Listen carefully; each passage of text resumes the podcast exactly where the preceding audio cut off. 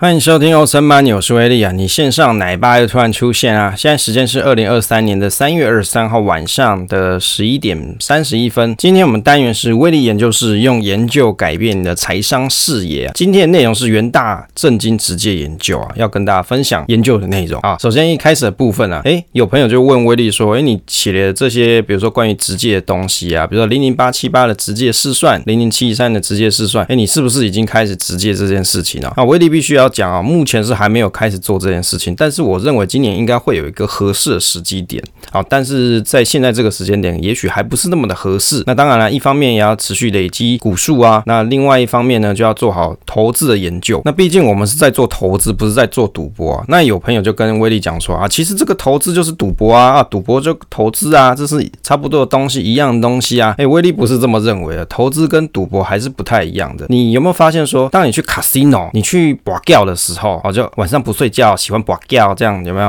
软月胶有没有去拔掉这件事？你去拔掉的时候，你是怎么样享受那个 exciting 有没有？很兴奋，很刺激。那威力还有一一次印象很深刻，就是我去新加坡的金沙酒店的赌场，那时候跟朋友去那边玩嘛。那我去赌博的时候，哦，那个钱压下去的时候啊，那心脏那个扑通扑通跳。当你赢钱的时候，哦，真的是很开心，很开心，有没有？就觉得说啊，我真是手气超棒的，赚钱的。可是当你赔钱的时候，你会觉得说啊，这世界怎么天昏地一暗啊？感觉好像都快崩溃一样，有没有？因为如果你赌太多的话，你可能就觉得人生更暗淡了。所以你会发现说，赌博那种感觉啊，就好像在享受那种过程的情绪。你享受情绪多于你做的规划，那就很像在做一些疯狂的事情。这就是赌徒的行事风格。那赌博呢，是追求一种偶然的机会，有没有？哎，我就这样子赌下去，哎，搞不好就被我赚一把，哎，爽，对不对？那种感觉是追求偶然的机会嘛，不是一种长期的规划。那你所寻求的东西呢，你会去寻求一个风险，但是这个风险你未必是真的可以承受得起的。那如果说你是在做投资的话，大多数的人他会在评估之后去寻求稳定的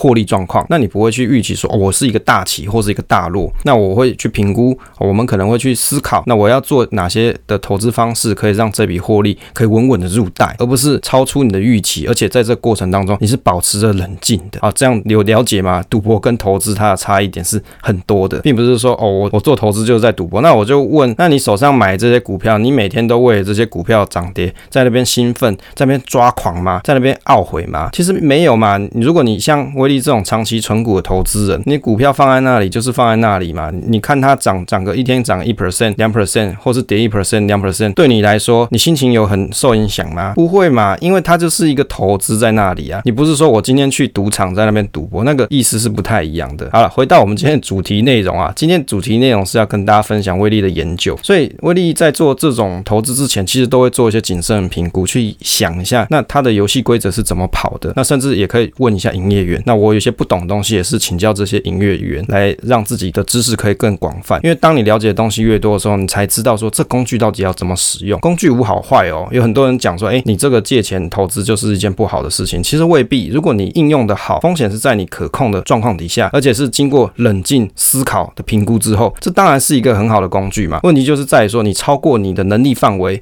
而且你随着你的购买的标的兴奋，然后愉悦哦，或者是你发生哦股价不如你预期，开始觉得抓狂。那如果这个状况啊，当然是比较像是赌博的心态啦。那一开始的部分要跟大家讲哦，关于介绍元大正金的职介的内容啊，并没有对他们做一些业务的推广哦，没有业配的成分存在。那我如果我有看到其他银行的职介的条款或者是分析，那我也会跟大家分享。那当然也没有鼓吹大家要去做职介这件事情哦。任何的投资行为啊，大家都要应该要谨慎评估。那威利只是分享我自己研究的心得，好，不代表说你要去做这些事情。那元大正经呢，他在他们的官网有放上问与答 Q&A 啊，那但是他放的是蛮角落的一个地方，你可能要仔细找找才会找到这个 link 这个连接，才可以点进去看。那威力点开来看了一下，有价证券担保放款的问与答，这里面因为它内容很多啊，那威力只讲一下我看到一些重点跟大家分享一下。第一点，他有提到说啊，像有价证券担保就质押这件事情呢，放款它其实是没有限定的用途的，也就是是你你把你的股票拿去证金这边做质押之后，钱你拿到，你可以做任何的用途都没关系，不用跟他们报备，所以它是没有限定的。那如果你要去开这样子的账户，又有什么条件？基本上你只要满二十岁，有行为能力的人，你就可以。当然你可以开，不代表他一定会借你嘛，你还是要经过一些审查啊，这些情况他才会核贷。那需要申申请，你需要哪些东西呢？这个部分啊，威力问了一下营业员朋友，他有讲到说，大概需要身份证。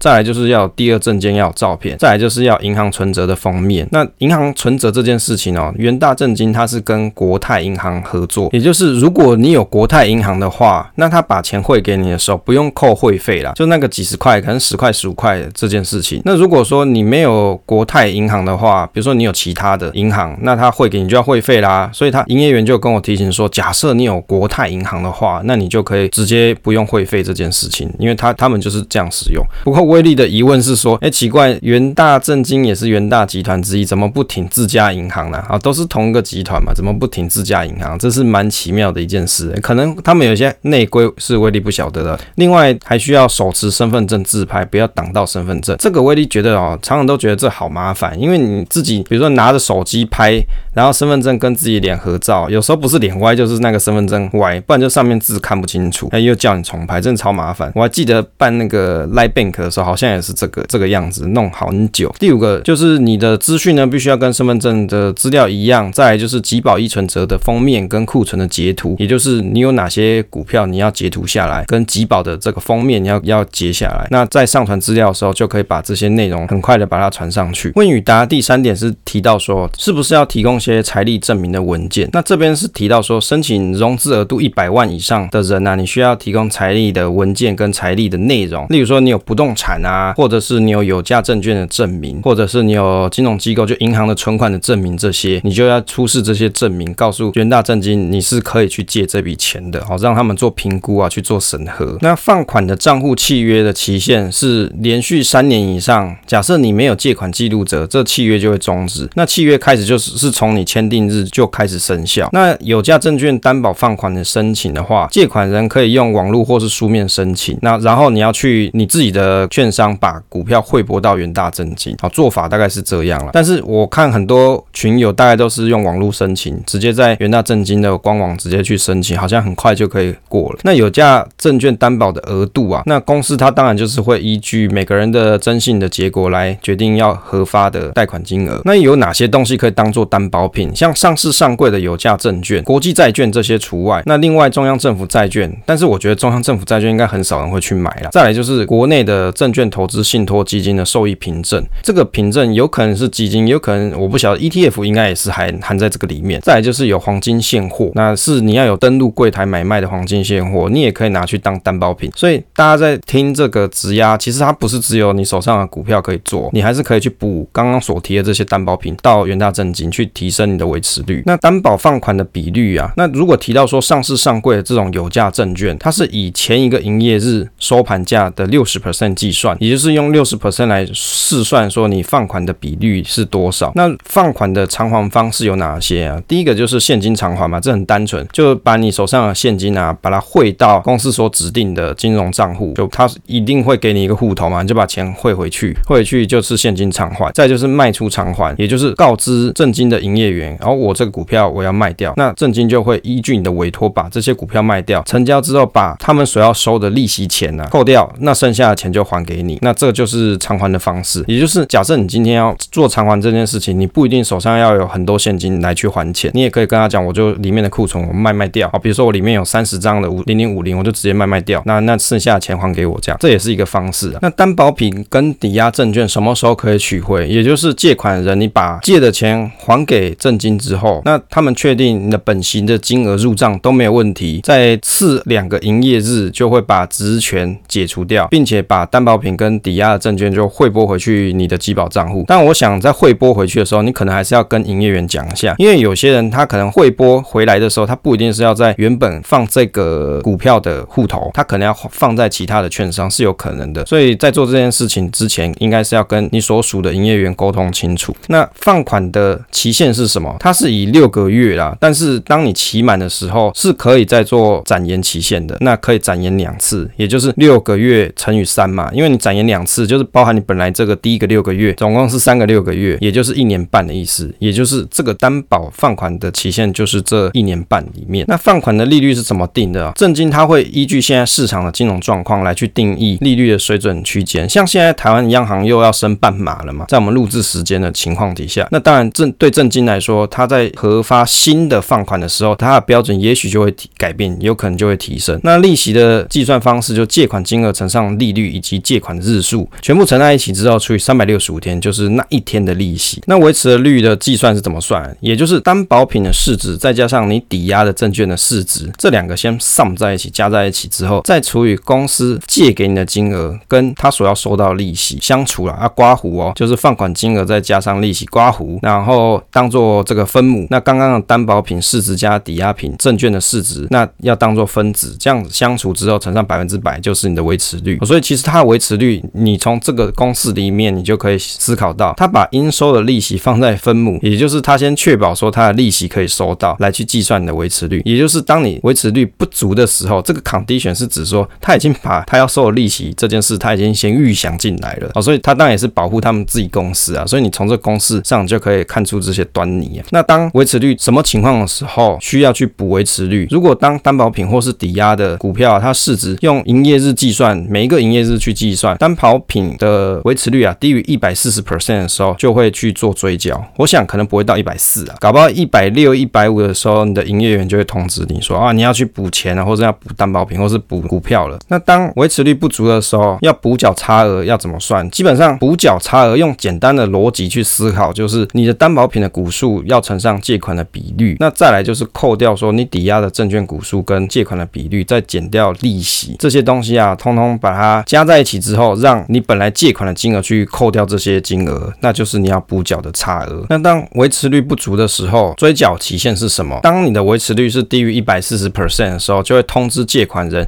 要在三个营业日里面，你就要提保你的担保品或是补缴差额。那如果说当维持率低于一百四十 percent 的时候，又没有办法去补缴金额或是新增担保品的话，那当然证金他就把你的股票做一些处分了。那在质押的过程当中啊，股票可能会有除权息嘛，那这个股息呢还是归属于借款人的，也就是说借款人所提供的担保品或是抵押的这个证券所产生的股息是属于证券所有人所有，那而且是由发行的公司或是代理机构直接就汇拨到证券所有人的划拨账户当中，或者是他是发放股票，那就会进这个持有人的集保账户，不需要作为担保品。也就是如果有发放股息或是股利的话，它都是直接还给借款人的，好，他们是不会会把它变成担保品，除非你要自己再重新再回押进去。那另外就是当担保放款如果超过时间了逾期了，那违约金的计算方式，那违约金的计算方式会从逾期之日到清偿日止按借款利率加收十 percent 的借款违约金呢。所以你看这个其实也不便宜耶，所以尽量不要有这种违约情况。那威力还看了一下元大证金它所作为一个敌人是在跟银行去比较，看起来它里面有提到几点，像是三个工作天含开库时间就可以去做申办拨款。那如果是银行端的话，银行端的直借的话，可能需要七到十五天才能办理拨款，所以这个速度比较起来是快不少啦。如果你以三对十五来看，它是快了五倍嘛。那质押的规定，假设你不是内部人，就不用设值。这个意思指说啊，设值是内部人他将公司的股票抵押给银行嘛，或是借款单位。那如果解职的话，就是内部人从银行或是借款单位赎回股票。也就是假设你今天是内部人人的话，你才要做设置这件事情，它是一个专有名词啊。那因为威力不懂，所以我去查了一下。那如果是银行端的话，不管你是是不是内部人都需要做设定职权的动作。另外，大家比较关心说，哎，到底是不是要收一些手续费？那证金这边是免手续费，银行端的话，它就有一些费用，例如说开办费、管理费或者其他的手续费用啊。那这个是一个明显的差异嘛。那借款期限的话，证金是最长十八个月，因为刚才有提到嘛，它可以做两次延展，所以就会是十八个月。那银行端的话，它是一年，那而且是每年要依据你的信用状况做续约。那缴息的方式的话，证金的是到期跟提前还款的时候，你才要缴息，也就是最长十八个月嘛，你的期限到期了才需要缴息。那银行端的话，它是每月去扣缴你的利息，也就是每个月都跟你收息啦。那另外证金的话，它就是你期限到，它才跟你收。还款方式的话，证金是现金或是客户自行下单卖股去偿偿还，那银行端的话是现金或是银行代为卖出偿还。这个差异听起来好像很像啊，其实差异是在于说，正金的话是由客户自己你自己去做下单，然后去把股票卖掉。那银行是由银行这边来帮你做卖股票这件事情。再就是股票退还免设值申请日隔天就退回。那但是银行端的话，它是需要做解资流程才会退回，所以它有一些差异在啦。当然，我觉得这些东西听起来，我觉得里面最主要一点就是在说免手续费用啦。因为有些银行端他如果做直直借这件事情，就我印象，你一开始做这个契约的时候就要先收两千块嘛。再来就是当你有一些标的你要汇拨进去的时候，好像还要再收个什么两百五十块之类的，那就会有一些费用产生。就看每个人你觉得哪一种方式较适合你，那就威力的观察看。有些朋友啊，因为他本人在某间银行，他就有一些业务合作的关系。那也许他在这间银行他用了很久，也很信赖这间银行，那他就会选择说就近用这些银行来做质押这件事。那如果说你都还没有做一些比较的朋友，那你当然是先选择比较方便嘛，对自己有利。那如果你在做一些研究之后，你就会发现说，其实我觉得这两个差异是在于第一点，这个手续费用是不是需要；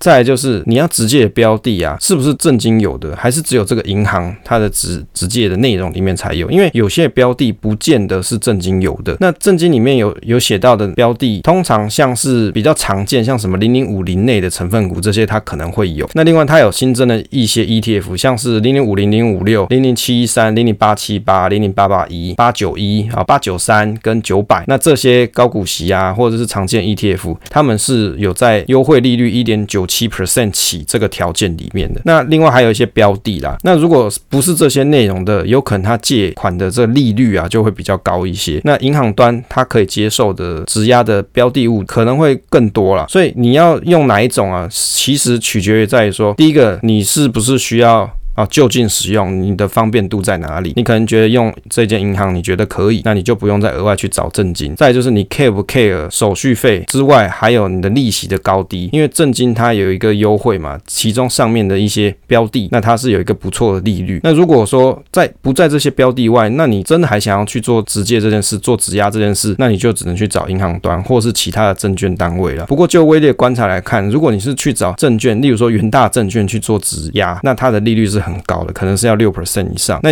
如果你是找一般的银行，那它可能是到二二 percent 到三 percent 之间。也就是你要怎么去运用，端看你 care 的点是在哪里。那以联邦银行来举例，他们所质押的标的啊，例如说像是公司债的 ETF，他们也是可以做的。可是像是正金，它也许就没有这样子的标的可以做。所以要看你手上要直接的内容物，以及你在意的利率的高跟低。那有的利率也许是在银行端做比较好，有的是在正金做比较好，大概是。这样子啊，因为时间关系啊，这次分享就到这边。那我相信这一集的内容，如果你听完的话，你可能会对于啊做质押的这件事会有比较深一点的了解。但后面威力可能还会再研究其他的内容啦。不过我觉得我就是慢慢研究，有研究什么就跟大家做分享。那我最近的研究我是没有写稿子，就直接看东西，然后直接消化完就跟大家做分享。好，分享总是单纯的快乐啊，期待下一次再见。